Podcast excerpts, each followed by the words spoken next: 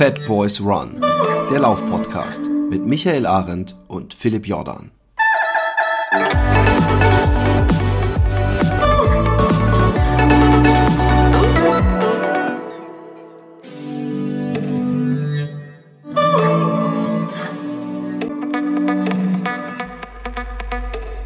Hallo, hier sind wir vom Fat Boys Run Podcast.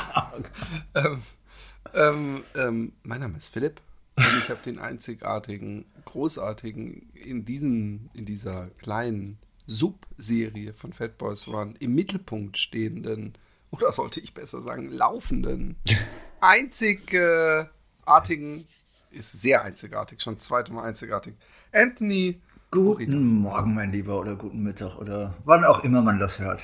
Hello! Was für eine ausgefallene Was dieses, wann auch immer man das hört. mal einstreuen.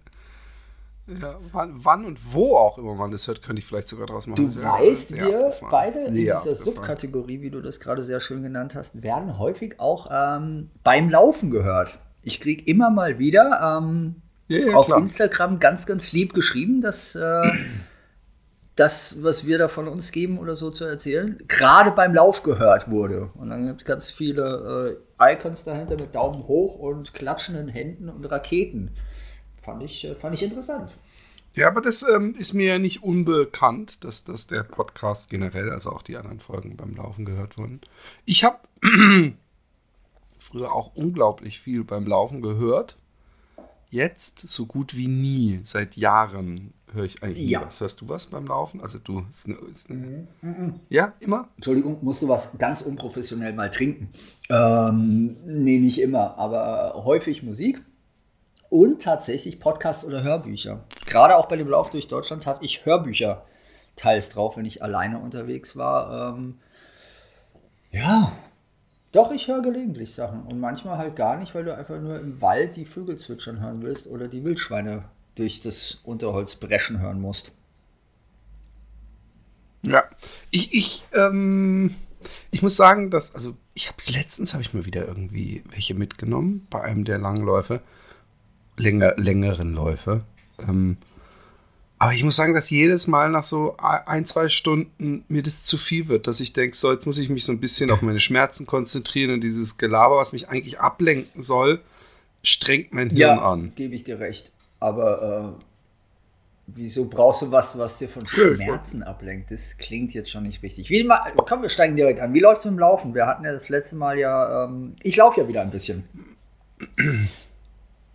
Ich auch. Das ist sehr schön zu hören übrigens, dass du läufst. Spürst du da irgendwelche, irgendwas dabei oder? Nee, ähm, nee, weil ich das, äh, ich glaube, mit dem Jörg hatten wir das doch letztens. Und da hatte ich ja dieses Wort versucht zu etablieren in der Podcaster-Landschaft, das sich leider nicht durchgesetzt hat, das äh, Wort konservativ.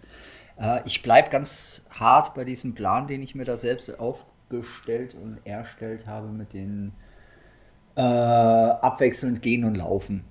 Also ich bin mir ziemlich sicher, ich kann schon am Stück ein bisschen länger laufen. Das mache ich aber genau, weil ich mutmaße, dass ich schon könnte. Genau deshalb mache ich es nicht, sondern ich bleibe einfach in so einem drei Monats Duktus auf jeden Fall, dass ich immer abwechselnd gehe und laufe oder jogge. Drei Monate Ja, laufen am und drei. Monate gehen. Nee, das habe ich mir einfach für Wow. die ersten drei Monate vorgenommen, um überhaupt da wieder eine Kräftigung reinzukriegen, um ja, einfach weil ich es weil so machen will, muss ich ganz klar sagen. Ich finde es auch. Ich Nee, find's auch das nicht ist verkehrt. wahrscheinlich Sport, Also, äh, ich, physiognomisch, ich, ähm, äh, das Richtige, was man tun kann für den Aufbau. Und es hilft natürlich auch, da wieder in eine Kondition reinzukommen. Weißt du, und wenn man, das ist so, so, nur weil man die Verletzung äh, nicht spürt oder sie sich ankündigt, heißt es nicht, dass nicht von einem Tag auf den anderen der Spaß wieder vorbei sein kann. Das gilt natürlich auch für mich. Wenn ich nachher eine Runde laufen gehe, kann es sein, dass, obwohl ich die letzten drei Male gar keine Probleme hatte, auf einmal es wieder Katsching macht und ich wieder am Anfang dieser Reise bin. Und da diese Reise für dich ja doch sehr äh, langwierig war und mit einer langen Laufpause einherging, kann ich sehr gut nachvollziehen, dass du äh, better safe than sorry, wie die Amerikaner sagen.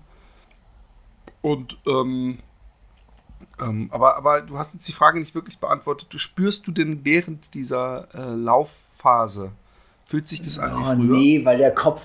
Oder spürst du da noch eine Schwäche im Knie oder sowas? Zwei Fragen, warte. Äh, fühlt sich an wie früher? Nee, weil das Unbedarfte ist tatsächlich noch nicht wieder da oder ist weg. Ähm, ich achte viel mehr drauf, was das Bein so macht oder was das Knie macht, wie es sich anfühlt. Und das sind ja bewusste Gedanken beim Laufen und die hatte ich äh, zugegebenermaßen früher nicht, weil ich bin wirklich gelaufen. Und was ich jetzt mache, ist Joggen mit sehr bewussten drauf hören, wie reagiert der Körper.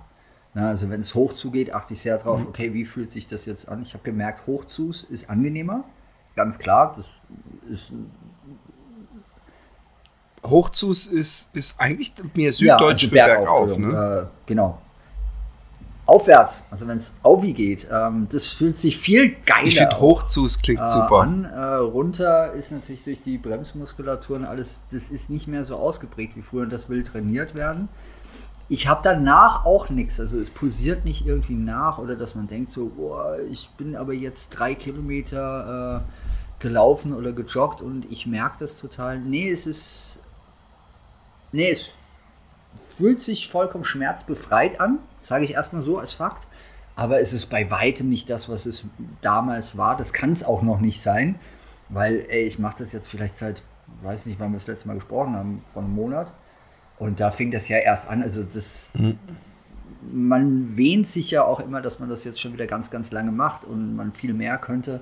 Und genau deshalb mache ich es nicht, weil, wie du es gesagt hast, sehr richtig, äh, better safe than sorry. Und es gibt ja auch nichts zu beweisen. Ne? Es ist ja. Ja, wir haben das ja kommt Zeit. hinzu, aber das lernst du ja nicht so, auch dass du nächste so in Woche der irgendwo- äh, für dich selbst. Andere haben dieses Wissen vielleicht schon in die Wiege gelegt oder wissen das ab ihrem ersten Laufkilometer, dass äh, der Weg ein langer ist. Und bei mir ist es so, ich lerne das jetzt erst, dass es tatsächlich A, nichts zu beweisen gibt, weder mir selbst noch anderen und dass das tatsächlich jetzt der Weg ist, den ich gehe oder jogge, um dann ein anderes Laufen wieder äh, zu ermöglichen. Und dafür ist das super cool. Und ey, ohne Faxen, das macht schon Spaß. Ich war heute Morgen äh, draußen, äh, ich glaube fünf Kilometer und mittlerweile drei Minuten joggen, eine Minute gehen. Also ich habe mich schon gesteigert. Ne? Ja, 10% Oh, wow, Steigerung. ja. Und, aber das ist jetzt auch tatsächlich was, was man durchaus als Joggen oder Laufen bezeichnen kann. Vor allem, weil ich ja nicht jetzt nur um einen Park mehr herum das mache, sondern ich gehe wieder in die Wälder rein. Ähm, weil da geht es mir besser. Das weiß auch jeder, der äh, in Wäldern läuft oder in der Natur, egal wo das ist. Es kann ja auch im Wasser sein. Aber es macht viel mehr mit einem selbst im Kopf und im Körper und es fällt dann auch leichter. Also ich habe einfach wieder Spaß, meine alten Laufstrecken, wenn auch nur in kleinen Teilen, wieder für mich zu entdecken oder erobern, könnte man sagen. Genau, und das macht dann Spaß. Dann stehst du auch da und weißt einfach, äh, geil, hier bin ich vor vier Jahren viel, also doppelt so schnell durchgebräst, weil das du ja dann auf Strava leider. Da gibt es ja diese äh, Segment-Sachen, die dir dann zeigen, vergleichbare Läufe anzeigen. Das habe ich mal zum Spaß gemacht. Ja, und ich bin jetzt ungefähr äh, halb so langsam oder doppelt so langsam, ich weiß nicht, wie man das richtig sagt, äh, wie vor ein paar Jahren. Und das guckst du drauf und grinst es halt weg, weil du bist wieder unterwegs und darum geht es ja. Das meine ich mit dem, es gibt nichts zu beweisen. Ich muss nicht Voll. da mit einem Fünfer-Pace durchbräsen, das ist vollkommen wurscht, sondern ich jogge gerade. Gerade jogge ich. Früher ein, für viele Menschen ein Schimpfwort. Ich finde es ganz geil, weil es ist der nächste Schritt vom Gehen hin zum Laufen. Und das ist eine Progression und die macht mir gerade auch echt Laune. Voll. Äh, Kann ich äh, ja lustigerweise als ähm, Leidensgenosse, zumindest Part-Time-Leidensgenosse, sehr gut nachvollziehen. Mir ist auch aufgefallen, dass ähm, dieses auf die Uhr gucken, also man, re man rechnet natürlich dann auch immer, weil ich habe, ich log ja diese, diese komischen Läufe Was nicht. heißt Ich weiß nicht, ob du das machst. Also, dass du, dass du die Uhr mitlaufen lässt und Äh, hochlädst auf Strava. Das mache ich schon immer. Das machst du. Ich mache das nicht. Ich, ich, ich, äh, weil, weil ich denke, dann, äh, muss ich, dann, dann, muss ich am Ende, fühle ich mich genötigt, äh, in die Überschrift zu äh, schreiben, dass es ja Intervalle für meinen Aufbau und äh, Verletzung oder so ein Scheiß ist. Und äh, ich, ich, ich finde es ganz angenehm, einfach nur auf die Uhrzeit zu gucken und mir dann jedes Mal auszurechnen, okay, jetzt ist 49, wenn du jetzt losläufst, um 52 darfst du, musst du, solltest du wieder deine Gehpause machen. Und äh, irgendwie ist mir aufgefallen, dass dieses Intervallige, ja, irgendwie so eine ähm, Erinnerung in mir hochruft, dass, dass Intervalle eigentlich doch ganz geil sind. Dieses Belasten und dann irgendwann ist dieser Punkt da, wo man äh, äh Pause macht, ja. Und diese Pause, die, die, äh, äh, obwohl ich ja eigentlich, ich will ja laufen. Also jetzt laufe ich auch wieder und bei dir wird es nicht anders gehen, aber trotzdem, ah, die Pause. Und dann, wenn dann die Uhr umspringt und merkt, scheiße, ich muss wieder loslaufen. Irgendwie hat es was. Und dann wieder zu rechnen und zu merken, ah, geil, ich bin in der letzten Minute vor meiner Pause. Und irgendwie habe ich äh, dabei gedacht, auch wenn ich wie du jetzt erstmal noch echt eine Weile joggen will und drauf scheiße, was, was äh, Leute auf Strava denken oder die, die, die ich die mich überholen, ähm, will ich äh, auf jeden Fall, wenn, wenn, ich wieder fit bin, auch irgendwie so ein bisschen Intervalle mal putzen wieder für die Schnelligkeit. Einfach, weil es eine schöne. Ja, vielleicht gewöhne ich mir das äh, dadurch vielleicht sogar an oder werde das auch ausprobieren. Ich war ja ein großer oder vehementer Verneiner von so äh, Trainieren, um etwas zu tun. Ne? Weil mein, mein, mein Gedankenansatz beim Laufen war ja immer, ich laufe einfach und äh, begebe mich eben nicht in so Intervalle oder Sprint-Sachen äh, rein. Aber so wie du es jetzt beschrieben hast, so empfinde ich es auch. Also es hat tatsächlich was ganz Eigenes und so eine eigene Qualität, möchte ich es mal nennen. Spaßig ist dabei, ich habe es mir jetzt an der Uhr so eingestellt, dass es mich durch so einen Piepser äh, erinnert, wann ich zu gehen habe. Und äh, heute mhm. habe ich den Piepser irgendwie zwei, dreimal nicht gehört und dachte so, boah, jetzt merke ich schon, das ist irgendwie schon länger also als drei Minuten sind doch nicht so lang, dann guckst du auf die Uhr und merkst, du bist in deine Gehpause reingelaufen, läufst die dann aber natürlich auch durch. Mhm. Und dann merkst du ruckzuck so, ah, jetzt laufe ich ja schon irgendwie äh, viereinhalb Minuten oder fünf Minuten. Und wenn das dann auch geht, hat es dann auch nochmal so ein, oh ja, geil. Aber wie gesagt, es passierte jetzt heute zweimal und äh, muss da besser hinhören. Aber du läufst dann die Gehpause komplett durch und läufst danach die drei nee, Minuten das, auch noch? Ich bin die Gehpausen durchgelaufen heute. Also nee, sagen wir so. Also ich fange an mit Gehen. Also ich, jetzt, müssen, jetzt muss ich es erklären. Ähm, ich fange an mit einer Minute Gehen, dann laufe ich meine drei Minuten los. So, und das machst du ungefähr fünf, sechs Mal. Ne? Und irgendwann bist du ja auch so im Kopf schon so, hey geil, ich bin Läufer, ich bin im Wald, die Vögel, die Wildschweine. Es ist alles toll. Und dann hörst du diesen Piepser nicht. Und wenn du dann auf die Uhr guckst, kannst du nicht also bei mir an der Uhr habe ich es nicht so eingestellt, dass ich sehe, ist das jetzt die Gehpause, weil das ist ja so ein Timer, der runterzählt, oder ist das eine Laufpause? Und das sehe mhm. ich dann meistens bei äh, Sekunde 15 ne, runtercounten. Und erst wenn es dann wieder Piep Piep macht, gucke ich hin und dann sehe ich entweder die 59, die runterzählen, dann kann ich ja weitergehen, oder ich sehe dann die 259 ja. und dann laufe ich weiter. Also heute ist es tatsächlich so passiert. Ah, okay, okay. Aber das zeigt ja dann auch, dass äh, das Laktat im Hirn auch schon bei äh, 3 Minuten Läufe einsetzen kann. Das ist ganz geil. Also.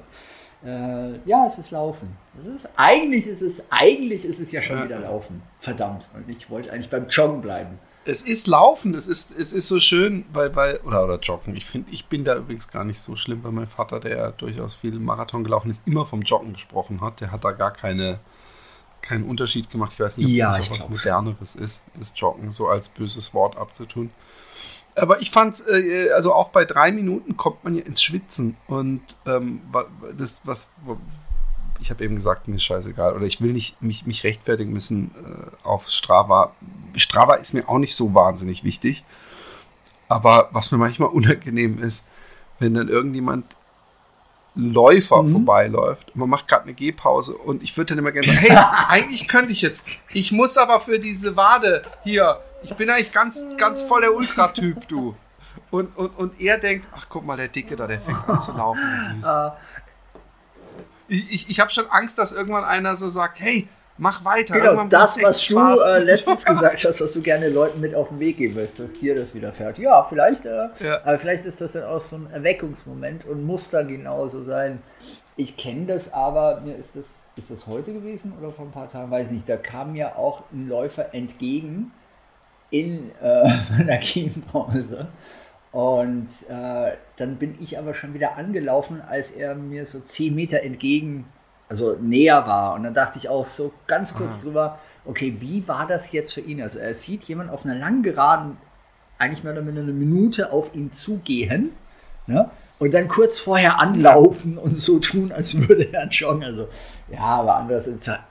Er hat das einzig Richtige gedacht. Genau. Pause. Oh, der macht das nur für Instagram-Fame. Genau.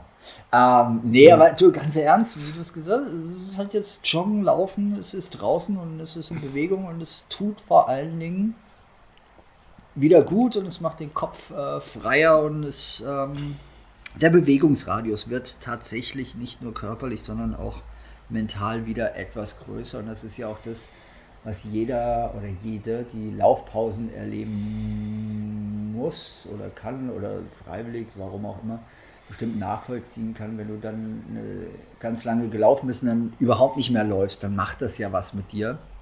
Und vor allem macht es was im Kopf mit dir und es ist nicht immer einfach, ähm, das auch so durchzuziehen, dass man da nicht vollkommen den Kopf gegen die Tischplatte knallt und sagt, es ist alles doof, sondern irgendwie am sprichwörtlichen Ball bleibt und den Mut hat, dass es sich auch irgendwann ändern kann wieder und äh, trotz allem weitergeht. Und ich dachte, als ich hier in meinem Bett lag mit der passiven Bewegungsschiene, die mich ja da irgendwie mehrere Wochen begleitet hat, also als ich mein Bein gar nicht bewegen durfte und konnte, ähm, nie irgendwie, das war es jetzt endgültig, sondern es hat, und ich weiß, es ist ein Wort, das inflationär benutzt wurde und wird von vielen Leuten, aber es hat schon so ein bisschen Demut gelehrt, weil es mir zeigte, es ist halt nicht alles so fucking selbstverständlich, wie man es gerne nimmt, wenn man in einer Aktion drin ist.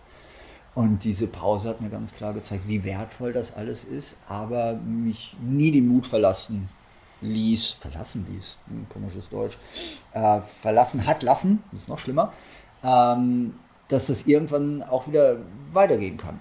Und da bin ich jetzt im Aufbau. Und das halt im Hinterkopf werde ich jetzt nicht riskieren, das kaputt zu machen sofort wieder. Deshalb dieses schöne Wort konservativ. Hm. Ich finde zwar immer noch, dass konservativ nicht wirklich passt. Ja, das, nee, konservativ willst, nicht. Ich, ja, ich lass lass dir das Wort mal, mal. weil ich meine mit konservativ tatsächlich, wie ich diesen Plan einhalte, den ich mir da erstellt habe. Also das ist tatsächlich sehr, Okay. man könnte auch sagen, strikt oder sehr, was auch immer. Stringent, genau, würde ich, würde ich eher. Ja, aber ja, ähm, stringent. gehen wir mal äh, äh, wieder zu. Wir, sind ja praktisch hier die äh, audio Ja, das stimmt, stimmt, stimmt, stimmt. Die, die Sekundärliteratur. Und ähm, du hast uns ja heute zwei, äh, komm jetzt endlich mal auf unsere Kosten hier, zwei Leseproben sozusagen mitgebracht. Also äh, nehmt eure Füße, zieht die Pantoffeln aus, legt sie hoch, nehmt eine Wolldecke, lasst euch die Beine ein, ein Häuserl machen und, und ein, ein Häuschen, also die Beine tucken in, weißt du, ich meine? Du weißt schon, wir Also- haben vorher darüber gesprochen, dass dieser man Podcast unten- häufig beim Laufen gehört. Ja, nein, äh, Mann, wisst doch, wie, wie, wie das, wenn man die Beine, wenn man die Decke unter die Füße stopft, wenn man im Bett liegt oder auf der Couch liegt. Doch, aber ich sag einfach nur Füße jeder unter die bis auf Decke. dich Ich wusste nicht, dass du das nochmal. Nee, Füße unter die Decke. Nein, nein, nein, nein, nein. Füße unter die Decke hat man immer, wenn man sich unter eine Decke legt. Ach, du meinst diesen Umschlag? man Ah, guck mal kurz, ist. kann man, wenn du es runterschlägst. Ah, guck mal, ja, ja, genau. Ein Häuser machen. Ein Häuschen. So, mh, Kennst doch, du das ich nicht? mach Machst du Ich das wusste nicht? noch nicht, ob das äh, spezifisch ein Wort ist dafür. Anyway, macht auf jeden Fall das und äh, ähm, gönnt euch eine warme Schokomel oder, oder eine heiße Schoki, wie man in Deutschland sagt, und äh, lauscht Anthonys Worten. Bühne frei. Anthony, come on. Tag 31. Südheide. Distanz? Heute tatsächlich unter einem Marathon mit 39 Kilometer. Zeit in Bewegung 4 Stunden 50. Laufend dabei alleine. Da bin ich also in Celle. Laufe durch die Stadt und muss an meine Patentochter und Tochter meines besten Freundes denken. Denn ihre Familie kommt von hier. Nur deshalb sagt mir Celle überhaupt irgendwas. Wieder fällt mir auf, wie wenig ich von Deutschland gesehen habe bisher in meinem Leben. Wie wenig ich überhaupt kenne. Dabei ist Deutschland, und das meine ich ganz ehrlich, ein schönes Land. mit ganz unterschiedlichen Ecken und auch Kanten, mit unfassbar schönen Landschaften und ja, gelegentlich auch Städten. Celle, zumindest was ich heute davon sehe, ist so eine Stadt. Ziemlich hübsch und pittoresk das Ganze. Ich laufe durch den Schlosspark am Zeller Schloss vorbei, durch die Altstadt mit ihren unzähligen Fachwerkhäusern, über die Aller am Heilpflanzengarten der Stadt Celle und am Stadtfriedhof vorbei, bis ich schließlich durch Wohnsiedlungen hindurch wieder gänzlich raus aus dem südlichsten Tor zur Lüneburger Heide komme. Kaum passiere ich das Celle-Ortsschild, werde ich auf einer Landstraße auch schon beinahe überfahren. Kein Scherz. Das war richtig knapp und eher kacke. Wieso manche Autos bzw. Halt, Entschuldigung, war das jetzt Anmerkung der, des Verfassers oder hast du vorgelesen mit dem Kacke und gerade knapp? einfach vor. Okay, Entschuldigung, es klang so als verschiedene Stimmlagen. Ist, so. äh, sagen wir so, ist eine gute Zwischenfrage, weil es ist ja auch eine andere Stimmungslage. Du läufst wirklich durch eine Altstadt, die tatsächlich sehr pittoresk war, wie gerade beschrieben. Das ist echt hübsch und dann läufst du keine, ich sag mal 200, 300 Meter auf dieser Straße und ich wurde fast über den Haufen gefahren von irgendeinem Trottel, Trotteline, keine Ahnung. War zu schnell und ist an mir vorbeigeprescht und das hat tatsächlich mal so Buff gemacht. Ja, also es gab so einen, einen ziemlichen Herzkasper und es war echt kacke. Also ich war am Straßenrand stehend, es war staubig, spuckend äh, und äh, kurz außer mir vor äh, unfassbarer Freude, dass Menschen so ignorant sind. Also ich habe es vorgelesen. Wieso manche Autos bzw. So nah, äh, Fahrer so nah an einem Läufer vorbeibrettern müssen, will ich einfach nicht verstehen. Nehmen die ihre direkte Umwelt nicht wahr? Sind die ignorant? Das zu deiner Erklärung, das war vorgelesen. Ungefähr ein Kilometer aus Celle raus sehe ich eine etwas ältere Dame mit Wanderrucksack auf der anderen Straßenseite in die Richtung marschieren, aus der ich gerade komme. Ich spreche sie an. Einmal um zu grüßen, weil das eben das ist, was ich tue hier bei dem Projekt. Zum anderen aber auch einfach aus Neugierde heraus, denn sie sieht nach einer Wanderin aus, die mehr vorhat. B, wie ich lerne, ist Rentnerin, kommt aus Österreich, ehemalige Lehrerin auf einer Haupt- und Berufsschule. Erstmal kommen wir aber über einen unüberhörbaren österreichischen Spracheinschlag ins Gespräch. So erfahre ich, dass auch sie den E1 macht, wie sie sagt. Anders als ich, aber vom Norden in den Süden. Als ich ihr schließlich erzähle, dass ich das Ding laufe, also versuchsweise renne, zumindest jeden Tag einen Marathon abdecke, stellt sie mir dann ziemlich unverbindlich die Frage nach dem Warum. Nachdem ich ihr vom Projekt 1919 berichte und von der Botschaft, die ich damit vermitteln möchte, beginnt sie zu erzählen. Von ihrer Zeit als Lehrerin und Betreuerin. Von dem Vertrauen, das sie gerade auch bei den schwierigen Schülerinnen erarbeitet hat. Dass sie durchaus auch hart war, arg streng, wie sie sagt, aber gerecht. Dass sie sich auch nicht hat verarschen lassen, wie sie sagt. Und klar haben die Kids das versucht, auch nicht zu knapp. Aber sie hat ihnen klare Ansagen gemacht, ihnen deutlich gemacht, dass sie und diese Schule oftmals die letzte Chance waren, die sie hatten. Dass sie erwartete, dass mitgearbeitet oder zumindest bemüht wurde. Und dass sie die Kids nicht im Stich lassen wollte und konnte. Dass sie für diese auch eingetreten und eingestanden ist und sich damit auch im Kollegium nicht immer Freunde gemacht hat. Dann erzählt sie mir von einer ehemaligen Schülerin, die sich das Leben genommen hat. Dabei kann ich spür, äh, förmlich spüren, wie nahe ihr das selbst Jahre später noch geht. Die Wut, die Ohnmacht. Und mir wird erneut bewusst, welche Wunden, welche Lücken ein Suizid hinterlässt. Nicht einzig bei den direkten Angehörigen, sondern eben bei Freunden, Bekannten und auch Menschen, die teilweise nur einen kurzen Zeitpunkt im Leben mit auf dem gleichen Weg sind. Es ist immer ein Trauma, immer unumkehrbar, immer schmerzhaft. Da stehen wir also und unterhalten uns. Zwei Menschen, die sich zuvor noch niemals begegnet sind, die über einen kleinen gemeinsamen Nenner, hier der E1 Fernwanderweg, ins Gespräch kommen, die sich einfach auch, weil es in genau diesem Moment, an genau dieser Stelle passiert, Dinge erzählen. Schließlich trennen wir uns so, wie wir uns begegnet sind, an dem staubtrockenen, ungefähr 20 cm breiten Straßenrand einer viel zu schnell befahrenen Landstraße. Wir wünschen uns gegenseitig gutes Gelingen für die jeweilige Reise und dann gehe ich lächelnd davon. Kurz denke ich noch, ob ich sie warnen soll, dass die hier fahren wie die Henker. Aber da sie wohl schon weit mehr Zeit auf dieser Straße verbracht hat als ich, gehe ich davon aus, dass sie darum weiß und auch weiß, was sie tut.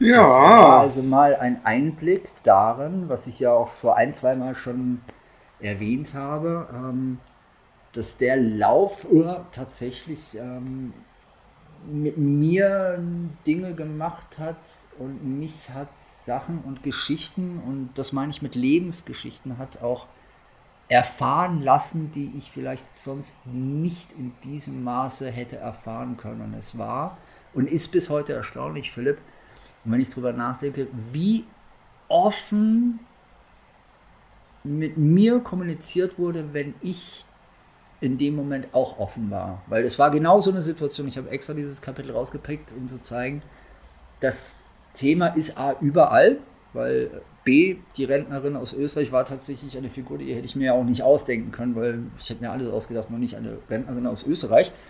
Ähm, das Thema ist überall. Ja, also wir sprachen da ja explizit vom Suizid, und, aber sie erzählte dann ganz viel auch von depressiven Kollegen äh, in ihrer schulischen Laufbahn, die sie hat kennengelernt, ähm, oder Leute, die unter Depressionen gelitten haben. Das Thema ist überall, was mich aber dabei so derbe erstaunt hat, ist, wir waren 2019 noch in einer anderen Zeit, also vorpandemisch, da war das auch noch nicht so, natürlich war es in gewissen Kreisen schon sehr thematisch festgesetzt, aber ich dachte nicht, dass es einen so großen Bedarf oder Offenheit gibt, das Thema auch anzusprechen oder darüber zu reden. Und mir ist das wirklich an jeder Ecke, und das meine ich jetzt äh, gar nicht übertrieben, sondern im wahren Sinne des Wortes, Deutschlands passiert. Und B aus Österreich ist ein schönes Beispiel dafür, dass du, egal wo, mit diesen Themen auch im positiven Sinne konfrontiert werden kannst. Weil sie erzählte das sehr frei, sie erzählte das weil sie es erzählen wollte in dem Moment, hatte ich den Eindruck, und nicht, weil ich es forciert habe und sagte, ja, jetzt erzähl du mal, sondern die Leserichtung war ja tatsächlich, ich mache das, um aufmerksam zu machen, und dann arbeitete etwas in ihr und dann erzählte sie mir das. Und das ist das, was das Projekt für mich persönlich so besonders machte und immer noch macht, weil die Themen da draußen sind, was heißt da draußen, die Themen sind in uns, überall. Und es tut einfach auch jedem gut, darüber zu reden und zu sprechen. Und das Sprechen, und da bleibe ich dabei, ist der erste Schritt zu einer Normalisierung dahingehend, dass man dann auch mit den Themen arbeiten kann und daraus sich wiederum Sachen ableiten lassen. Also es geht nicht darum, jetzt in einem, und das ist sehr schön, es hat eine Begleiterin, die uns ähm, auf einer Etappe äh, laufend begleitete, sehr schön geschrieben, wie sagte sie, das war gar nicht so eine Depri-Veranstaltung, wie sie ursprünglich befürchtet hat. Und es hat mir so viel Freude gemacht, das zu lesen, weil genau das war es nicht, sondern es war immer Lebensfreude dabei, aber die Themen waren halt auch da.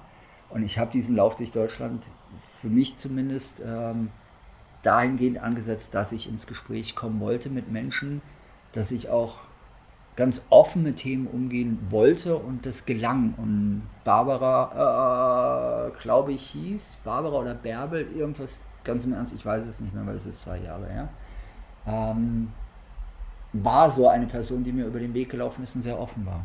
Und das war sehr schön.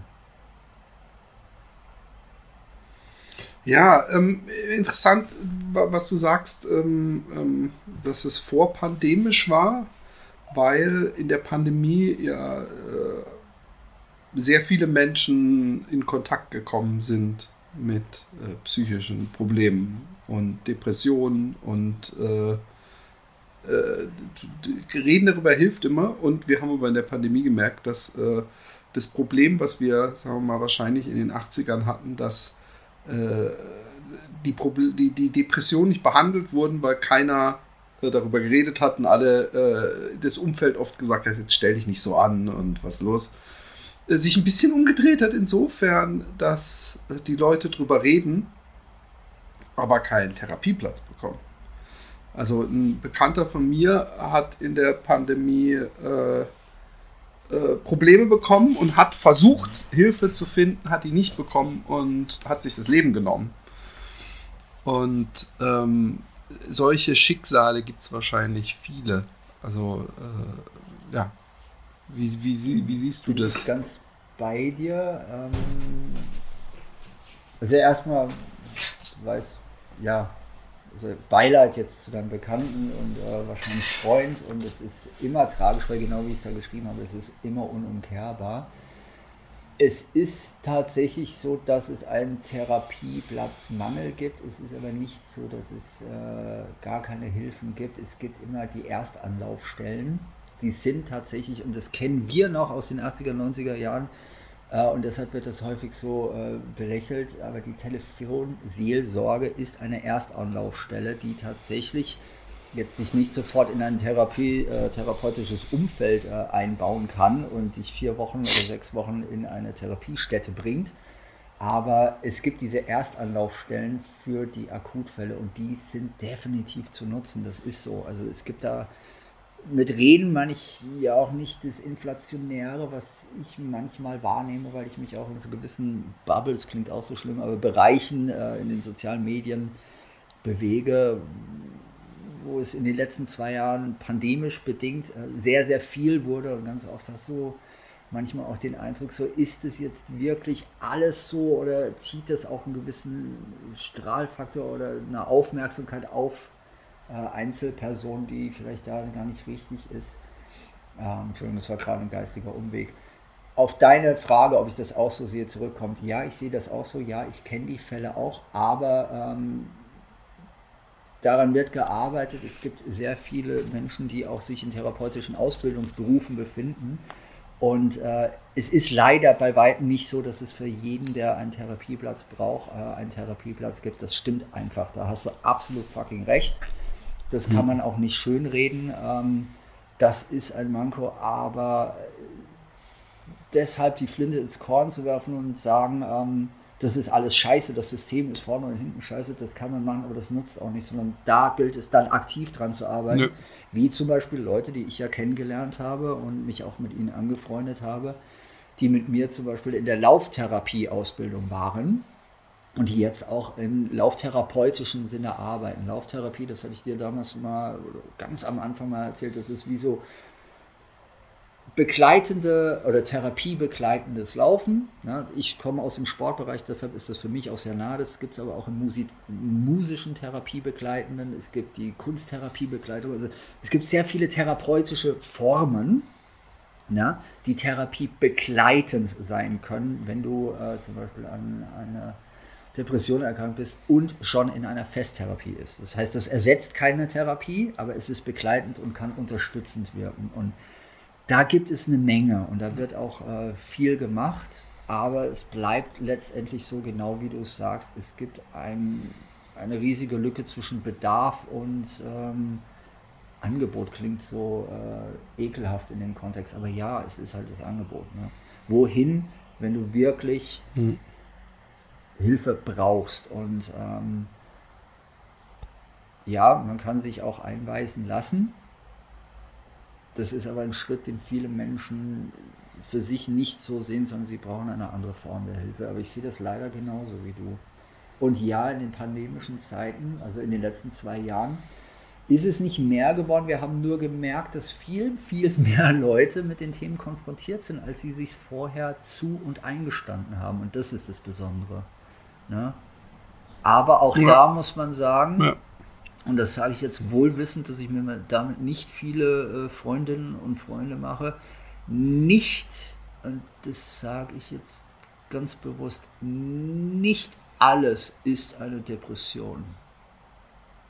Verstehst du, was ich meine? Nee, klar, also, klar. Weil, nee, das ja, von ja. diesem inflationären äh, Gebrauch der Begrifflichkeiten auch ähm, nicht alles, wenn es dir scheiße geht oder dein Leben gerade über dir zusammenbricht, ist gleichzusetzen mit einer Depression. Eine Depression ist eine Krankheit und ähm, das per se ist schon hart genug und es gibt einen inflationären Gebrauch dieser Begrifflichkeit, der mich manchmal äh, nicht wütend macht, das möchte ich nicht sagen, aber doch sehr irritiert zurücklässt. Also ähm, das ist halt auch so ein Zeichen der Zeit ja. der letzten zwei Jahre. Wir dürfen uns nichts vormachen. Also es werden Leuten Depressionen ich, glaube, es war gestellt oder äh, attestiert, wo du sagst, hm, da müsste man woanders arbeiten und nicht äh, unbedingt sagen, ja, das ist eine ja. Depression und dafür muss man jetzt in die Medikation oder den Weg gehen, sondern manchmal ist es woanders zu suchen und zu verorten das Problem.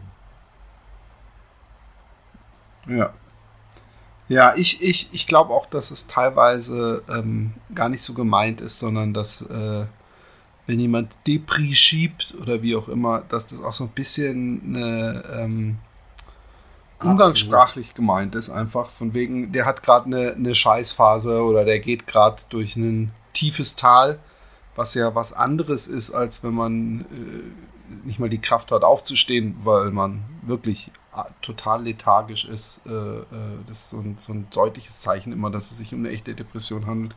Wenn man kacke drauf ist, ist man ähm, nicht automatisch äh, auch so Absolut. antriebslos. Und es ist halt auch oftmals ähm, eine Verzweiflung ob der äh, Verlässlichkeit von Sprache, weil wir haben für viele unserer äh, Befindlichkeiten und emotionalen äh,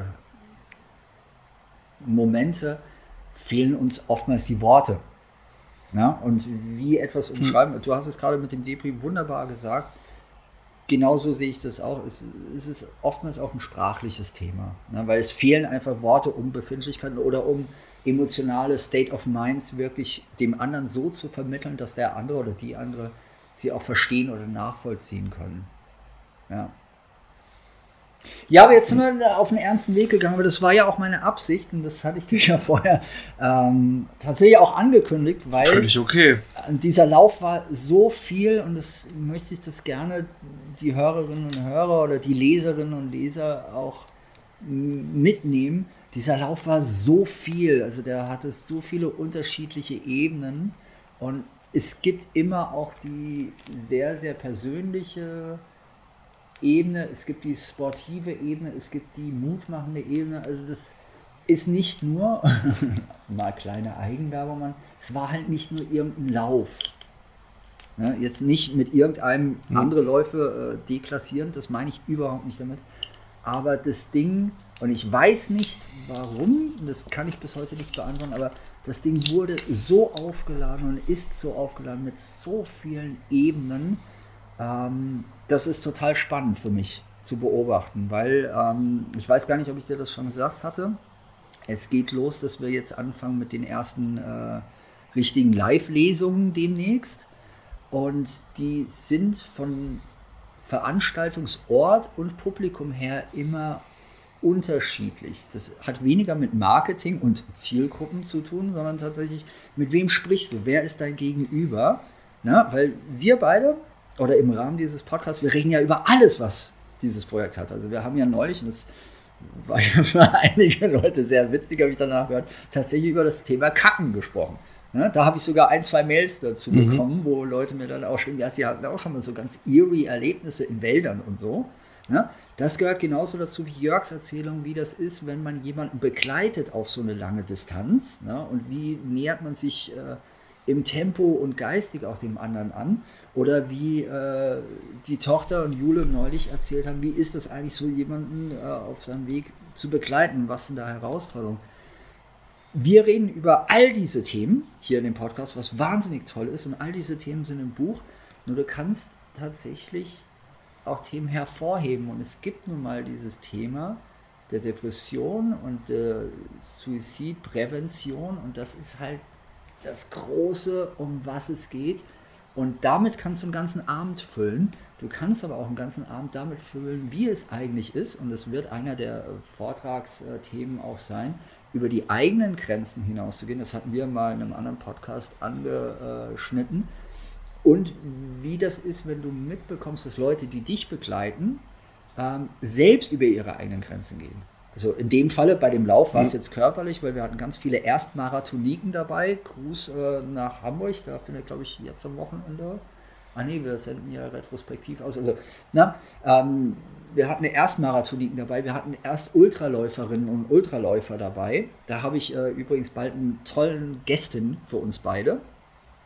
Und ähm, oh, cool. wir hatten Personen dabei, äh, die ihre ersten zehn Kilometer mit uns gelaufen sind. Und damit kannst du natürlich auch im richtigen Kontext einen ganzen Vortrag, einen ganzen Abend füllen. Also das ist, ich meine, wir waren sieben Wochen unterwegs, da ist eine Menge Futter dabei. Aber, und das war mir heute ganz wichtig, auch immer wieder in das Thema reinzugehen, wofür das Ganze war. Und ich finde, B aus Österreich ist ein sehr schönes Beispiel dafür, dass es halt wirklich an allen Ecken äh, passieren kann, dass es dir begegnet als Thema. Und je nachdem, wie, wie offen wir damit sind, umso offener wird uns auch begegnet. Und das ist immer ein schönes Erlebnis. Also ich bin wirklich lächelnd von dieser Frau weggegangen. Ich hoffe, sie auch. Vielleicht hat sie sich auch gedacht, Mann, was, was war das für ein komisches Gespräch? Warum habe ich dem jungen Mann das alles erzählt? Aber es war eine Begegnung an, fast schon cinematografisch, einer staubigen Landstraße. Und es dauerte vielleicht 20 Minuten und dann haben sich unsere Wege getrennt. Und es war so echt, ein anderes Wort, also aus Ermangelung anderer Worte, das war einfach echt real. Das war das fucking pure, echte Leben. Und es passiert in jedem unserer Momente, wenn wir es zulassen oder uns so offen darstellen, dass es uns begegnen kann. Und ja. Es ist lustig, weil man, ähm, wenn man so eine äh, so eine Reise macht, ja, wie du und Barbara. Ich weiß wirklich nicht, haben. ob sie Barbara hieß oder Bärbel. Ich habe es echt vergessen. Entschuldigung. Babsi. Lass uns mal bei B bleiben. Ähm, ich kann es dir nicht mehr sagen. Ja, ich habe es im Buch, weil ich ihren Namen nicht äh, ähm, aufgeschrieben habe, wirklich als B-Punkt. Nicht, um sie jetzt zu schützen, weil da gibt es ja nichts schützen, weil es steht ja auch nichts äh, Internes drin, das sie verraten können. Die dirty Details nee, hast du ja gar nicht eben. aufgeschrieben, die hast du mir vorher erzählt, was du da mit der Barbara Oder mit Babsi, hast. Vielleicht waren es auch beide. Vielleicht habe ich es mir auch einge... Nee, ich weiß nicht mehr, wie sie hieß. Das ist mir auch oh, Bettina. Es waren zwei. Es wird immer kinkier, mein Freund. Egal. Okay, ja, genau.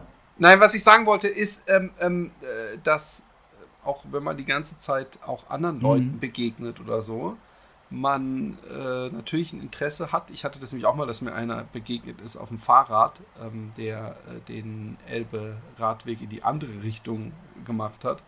Und auch wenn wir uns jetzt nicht eine halbe Stunde unterhalten haben, man merkt doch, dass man Interesse hat und sich sozusagen äh, als, äh, wie will man, wo das ein schlechtes Beispiel war eigentlich, wenn ich am anderen Ende der mhm. Welt bin, ja, in was weiß ich wo, und ich sehe dann irgendwo einen Deutschen, dann habe ich eher nicht das Bedürfnis zu sagen, hey, hallo, noch ein Deutscher, hey, aber das passiert, glaube ich, oft, dass dann man, weißt du, so, dass man irgendwie so, so ein mhm. Zusammengehörigkeitsgefühl hat. Das ist, glaube ich, das Wort, was ich suche.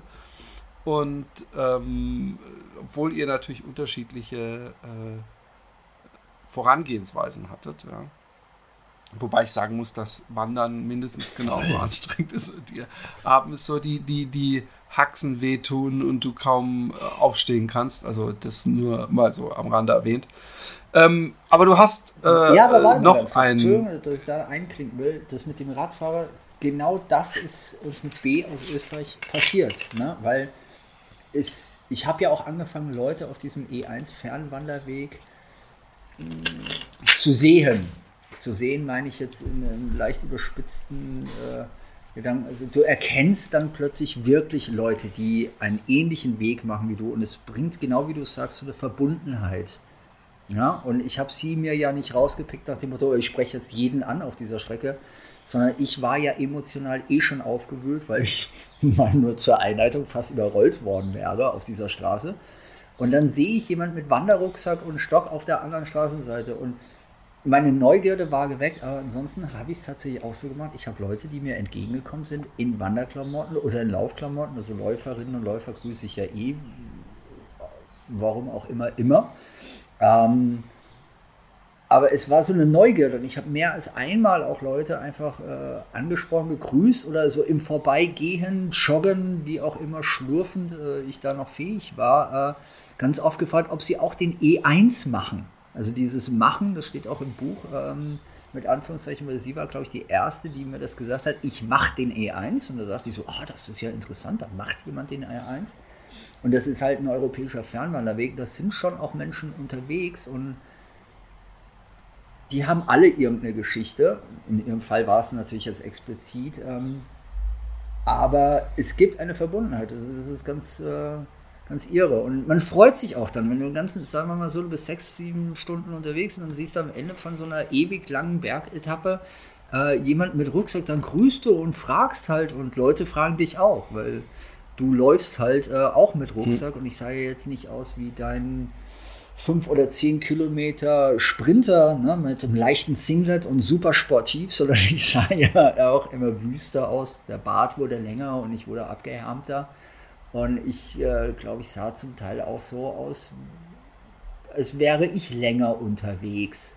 Und das bringt so eine Verbundenheit. Und das war, da hast du recht, das ist spannend gewesen. Fand ich aber auch sehr schön, weil das sind Begegnungen, das sind, das waren so Menschen. Und ja, stimmt, da war eine, da ich war total abgefahren. Das noch, das steht nicht im Buch, das will ich noch so als Seitenstrang. Ähm, die war komplett, also ich laufe ja immer in Schwarz, ich fahre auch Fahrrad in Schwarz. Ähm, und die war aber als Wanderin, ganz eindeutig als Wanderin, mit Rucksack und so auch schwarz gekleidet und trug noch, weil an dem Tag die so die Sonne runterbratzte, ähm, einen schwarzen Regenschirm als Sonnenschutz. Ja, und lief wirklich mit einem okay. Regenschirm. Und das sind so Bilder, wo du eigentlich so denkst, so, wow, okay, also man sieht halt auch viel.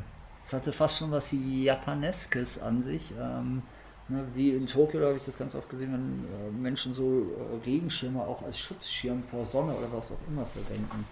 Ja, ja Entschuldigung, das war so ein kleiner. Äh nee, völlig cool. Ähm, ich äh, freue mich auf, was hast du uns denn noch für eine Leseprobe mitgebracht? Wir sind jetzt deep im Thema und ich würde bei den Leseproben, wir machen die beim nächsten Mal oder übernächsten Mal äh, gerne auch ein bisschen unterhaltsamer. Ich würde gerne in dem Thema mit Depression und auch dem Suizid bleiben. Ähm, in dem Buch gibt es zwei Besonderheiten. Es ist ja, wie du ja auch schon gesagt hast, nicht nur meine Geschichte von einem Lauf, sondern Geschichten anderer Menschen, die uns begleitet haben. Und ich habe zu dem Buch äh, ganz vielen Leuten so eine Art Fragebogen am Ende geschickt, also oder so ein, zwei Fragen gestellt und äh, wollte, dass sie sich nochmal äußern, wie sie es empfunden haben, warum sie überhaupt mitgekommen sind, weil das geht bei so einem Lauf manchmal auch unter. Und ähm, unter im Sinne von, du redest nicht mit jeder oder jedem so deep, während du laufend unterwegs bist, weil das ist vielleicht in dem Moment nicht das Passende oder sie oder er fühlen sich nicht danach, was auch immer. Und dann kam aber gelegentlich im Nachklang oder im Nachgang ähm, die Geschichten, ähm, die tatsächlich mich gerührt haben. Und da würde ich gerne eine vorlesen. Die steht auch im Buch und ähm, es ist sehr kurz und es geht nochmal tief rein. Brace yourself. Das Thema Depression und Suizidprävention liegt mir persönlich sehr am Herzen. Im Sommer 2008 hat sich unsere Mama das Leben genommen, nachdem sie bereits ein Jahr zuvor versucht hatte. Mein Bruder und ich waren damals 18 bzw. 20 Jahre alt. Ein Schock für unsere ganze Familie.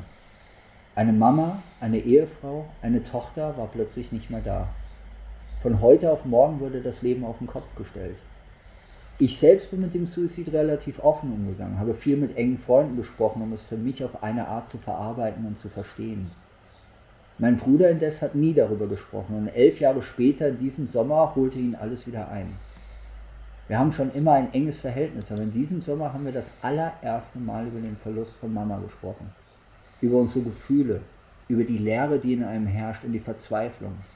Wir haben über Stunden telefoniert, wir haben gemeinsam geweint und uns gegenseitig zugehört. Das Wichtigste war, dass mein Bruder den Mut gehabt hat, sich zu öffnen und sich auch an anderer Stelle Unterstützung zu holen. Die Etappe heute führte eine Kieler Außenförde entlang, dort wo im Sommer 2008 die Seebestattung stattgefunden hat. Von Mama, die selbst zweimalige Marathonläuferin war. Entschuldigung. Ähm, verzeiht. Ähm, Völlig das okay. Problem ist, Philipp, ich lese diese Sachen manchmal und es ist wirklich so, das ist. Ah, fuck. Das Fuck ist übrigens nicht, um mich runterzubringen, sondern das ist so ein leichtes Tourette. Ich lese die Dinge und es macht einfach so viele Schleusen auf, weil es ist so fucking. Verzeiht auch das F-Wort. Wenn ich emotional aufgewühlt bin, äh, unterdrücke ich das nicht. Ähm, ich lese den letzten Satz noch einmal, weil er ging unter die 43. Etappe führte an der Kieler Außenförder entlang, dort wo im Sommer 2008 die Seebestattung stattgefunden hat. von Mama, die selbst zweimalige Marathonläuferin war. Brauche jetzt eine Zeit lang. Ja. Ähm, ihr habt es gerade an der Stimme gemerkt, also ich rede sehr gerne über dieses Buch. Ähm, ich rede wahnsinnig gerne über den Lauf, aber es sind Geschichten, die mir angetragen wurden, die mich bis heute, und das ist ja jetzt schon ein paar Jahre her, merklich ähm, bewegen können und bewegen. Nochmal, es ist kein Debris-Buch, das sage ich jetzt ganz bewusst so. Und das sagte auch eine der ganz wundervollen Läuferinnen, ich weiß gar nicht mehr aus welcher Etappe, ich glaube die Frankfurter war es, äh, das kann man auch nachlesen. Das wurde mir, was ich hier vorgelesen habe, erst in diesem Nachinterview, also in dem Text selbst bewusst in dieser Form. Verstehst du? Das heißt, du bist mit Leuten unterwegs, die dich hm. begleiten, die einen wahnsinnig tollen Tag haben mit dir, die dir selbst Mut zusprechen auf deinem Weg durch Deutschland, die dich ja auch unterstützen und den Weg mitgehen und begleiten. Und das sind Menschen, das meine ich immer, die alle ihre eigenen Geschichten haben. Dass meine Stimme umgegangen ist, gerade liegt daran, dass ich mich plötzlich sehr zurückerinnerte. Ähm, hm. Und genau so Sachen. Aber das, was ich damit eigentlich auch genau mit diesem expliziten Kapitel nochmal sagen wollte, ist, diese Offenheit und die können wir generieren, wenn wir es zulassen, weil viele Leute, du hast bestimmt auch Geschichten, wir haben alle unsere Geschichten. Es ist so, wir sind nicht alleine damit. Und das Schlimmste, was wir oftmals denken, also wir jetzt als Gesellschaftskonstrukt, als Mensch, ist, oder was wir wähnen, wir wähnen uns ganz, ganz oft alleine und wir sind einfach nicht alleine damit. Es ist nicht so, dass wir alleine auf der Welt sind, sondern wir können teilen und der Lauf war ein Teillauf und ähm, jetzt musst du was sagen, weil. Ja, ich, guck, ich, ich, ähm, ich denke mir, äh, dadurch ist das Buch wichtig, dadurch ist äh, diese Aktion wichtig weil wir vergessen, dass wir von Schicksalen umgeben sind. Ja? Und, und diese ähm, Schicksale trägt natürlich nicht jeder die ganze Zeit natürlich, vor sich her. Klar. Also niemand wird, wird sich sagen, hey übrigens, ich bin der und der, mein, mein, meine Tochter ist äh, vor zwei Jahren mhm. verunglückt tödlich und deswegen und, und ähm, dass man eigentlich davon ausgehen kann, es gibt ja diesen äh, Spruch, jeder hat sein Päckchen genau. zu tragen, hieß es früher in Karlsruhe. Was, da, was das, was das ähm, ein bisschen auch sagt, ist, dass eigentlich es, es kein Leben gibt, was von Schicksalsschlägen verschont mhm. bleibt oder von Tragödien verschont bleibt. Und ich kann sehr gut nachvollziehen, dass du da, äh, äh, wenn du das liest, nah am Wasser gebaut bist, weil einerseits kann ich mir das selber natürlich vorstellen und dann man, man bezieht sich auf sich selber und das ist natürlich immer eine schlimme Vorstellung. Und du kennst, für dich hat, hat diese Geschichte ja, ja auch ein Gesicht. Absolut, genau. Es ist ein Mensch dahinter. Und äh, es, ist, äh, es ist ja nur gut, dass du äh, äh so weit Mensch bist, dass deine Emotionen dich auch mal übermannen. Und du bist nicht der Erste in diesem Podcast, der äh, äh, geweint hat. Aus unterschiedlichen Gründen. Ja, es ist so. Nein, nein, es war auch traurig. Äh, ja. Es war Gerührtheit. Ähm, äh, äh, ja, aber das ähm, Erstaunliche, ja, sorry, dass ich dir da ins Wort falle. Ich habe die äh, beiden Kapitel ja mit B aus Österreich und äh, der Läuferin-Stimme jetzt hier am Ende ja schon vorher gelesen und rausgesucht. Das ist ja nicht so, dass ich jetzt gerade da blätter drum das Ding ist, es hat immer den richtigen Moment für sowas und äh, dass das jetzt so überschlagen hat, ihr hört das ja jetzt auch, meine Stimme ist wieder normal. Ähm, das war jetzt für mich auch sehr erstaunlich, weil gerade diese letzten drei Zeilen, ne, wo das war und was da war, das hat tatsächlich ein, wie so ein Kabum von hinten gegen den Kopf geschlagen. Ja. Und das ist aber auch, Achtung, vollkommen okay und es gibt da in meiner Wahrnehmung zumindest nichts zu entschuldigen, sondern das ist dann so und das gehört halt auch dazu. Weil es ist einfach, ja, das ist auch das Leben und äh, manchmal muss man oder kann man auch emotional einfach komplett mal da niedersacken und es ist alles richtig. Ja. Ich finde auch, äh, ich weiß gar nicht, hatten wir es in diesem Podcast oder habe ich mit jemand anderem? Ich, ich finde, dass die, die, äh, dass wir in einer wesentlich besseren Welt leben, was das betrifft. Ähm, ähm, als noch vor 20 Jahren oder so. Also man, man kann wesentlich einfacher und barrierefreier äh, äh, über äh, Ängste und äh, Depressionen und was weiß ich was reden. Übrigens gerade als Mann, ja, möchte ich auch mal sagen, als äh, man das noch vor 20 Jahren konnte. Was natürlich nicht heißt, dass wir da schon ideale Verhältnisse haben und sich jeder äh, so geborgen in dieser Gesellschaft fühlt, dass er sich traut, ähm, mit seinen Problemen nach außen zu treten. Aber ich, ich äh, denke, dass wir da auf einem guten Weg sind und äh, dieses Projekt 1919 und das Buch äh, auch nur ein weiterer äh, äh, kleiner Stein sind, um ein Haus zu bauen, in dem wir uns alle. Ah, schön gesagt, Dude. Nein, äh, du hast absolut recht. Ähm, wir sind noch lange nicht da, wo es sein kann, aber du hast absolut recht. Es ist so ein. Wir bauen Fundamente und das ist richtig. Also ich mag dein Hausbild sehr. Ähm, und es ist ganz anders als noch vor 20 Jahren. Auf jeden Fall. Wenn du aber so dem, gerade im Hochleistungssport guckst, unter was äh, da Männer und Frauen äh, zu leiden haben und nicht damit rausgehen können, ne, sei es äh, sexuelle Orientierung, sei es äh, Genderorientierung, sei es tatsächlich ein Krankheitsbild, äh, von dem sie mutmaßen, dass sie es nicht publik machen können oder dürfen, weil dadurch dann äh, Restriktionen und Regressionen in ihrem Leben herrschen und sie einfach Angst haben davor.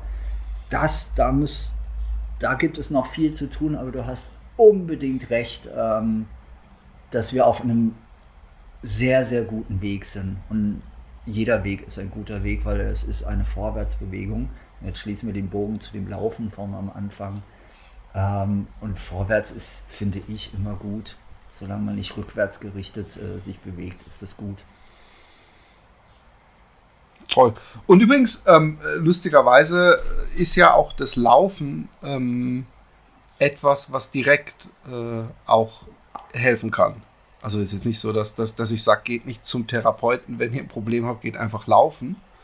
Aber ich habe es schon so oft gehört und rückgekoppelt bekommen, auch von, von Hörern teilweise und so, wie, wie sehr ihnen äh, das Laufen äh, bei Depressionen geholfen hat. Irgendeiner hat auch seine Medikamente irgendwann absetzen können. Das sind alles Sachen, äh, die ich äh, äh, auch immer wieder am eigenen Leibe erfahre, wenn ich gezwungen bin, nicht laufen zu können. Und, und äh, natürlich, ich bin nicht krank in dem Sinne, dass ich depressiv bin. Und das äh, dringend notwendig ist, dass ich ähm, laufe, um aber, aber es geht teilweise dann doch in die Richtung, dass ich zumindest, wenn ich länger nicht laufe, merke, dass ich einfach unglücklicher werde und, und das und oder andersrum, dass wenn ich dann wieder laufe und dann diese, diese, diese Momente nach dem Lauf und wie ich mich dann fühle und den Rest des Tages fühle, dass ich denke, ja, es ist, es ist ich klinge kling wie eine Schallplatte mit Sprung, aber ich glaube, die Welt wäre äh, zumindest eine sich besser fühlende, wenn wir alle laufen würden. Ja, kann ich nur genau so bestätigen. Oder Sport treiben. Ja, ich glaube, Laufen ist dann nochmal besonders. Das müssen wir jetzt sagen im Lauf-Podcast. ja. Handball.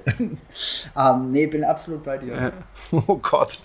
Ja, krass. Wie, wie, wie, wie ähm, wir. Komm, was machen wir jetzt? Also, weil. Ähm, wir haben, wir haben eigentlich mit 58 Minuten und 20 Sekunden ja, äh, schon wieder fast den Zenit äh, erreicht.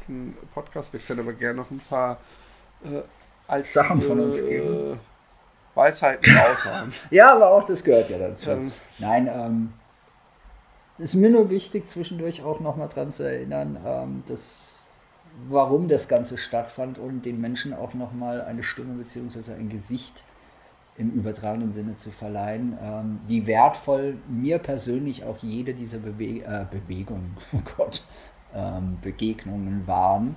Begegnung. Und es ist so. Und ähm, jeder, der das daran teilgenommen hat oder Teil dessen war oder wurde, glaube ich, hat das auch gespürt und gemerkt, dass das für mich explizit als Einzelperson, aber auch für uns als Gruppe beschreibe ich das mal, was ganz Besonderes war. Also das äh, glaube ich. Habe ich übrigens auch so ein bisschen äh, mitgekriegt, als ich die Elbe gelaufen bin und in Territorien und Regionen kam, wo du schon Oh. gewildert bist, ein paar Jahre vorher, dass dann immer so, ja, damals, als der Anthony hier war und so, äh, äh, also du, du, äh, du hast äh, einen, äh, wie sagt man? bleibenden, eine Duftmarke hinterlassen. gelassen. ja, genau.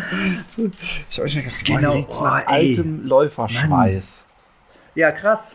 Nee, fand ich ja, fand ich sehr schön. Äh, danke auch, dass ich da die Gelegenheit hatte, das äh, auch mal so emotional, wie es jetzt halt auch war, ähm, was nicht geplant war. Ist ja ganz irrsinnig, wenn ich das vorher planen könnte, aber ähm, nee, das, das war gerade der richtige Raum, um so emotional nochmal drauf reagieren zu können. Danke. Einfach mal ein Danke an dich. Es war auch eine schöne, es war auch eine, ja, danke an dich. Ähm, ähm, es war nämlich auch mal wieder ein schöner Kontrast zu äh, der letzten Folge, die, wo es dann ja wieder mehr nur ums Laufen ging. Und äh, fand ich gut, dass, dass es mal wieder äh, um, um diesen Hintergrund ging. Das hast du super, Super. gut getimt. Ähm, ja. Und äh, ja, wenn ihr äh, noch spezielle Fragen habt, Vorschläge und so weiter, wenn nicht, machen wir einfach so weiter, äh, wie wir äh, das, das ursprünglich geplant haben als äh, begleitende Lektüre.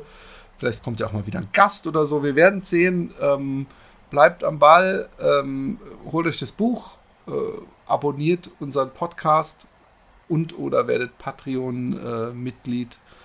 Und ähm, vor allem geht laufen, redet mit euren Liebsten und äh, Mitmenschen, seid offen. Äh, ich habe schon immer festgestellt, ich, ich bin ein sehr offener Mensch. Ich teile mit jedem alles und ich merke immer, dass man da, äh, wie du in den Wald schreist, äh, so schallt es heraus. Sehr schöne Abschlussworte. Ciao. Tschüss.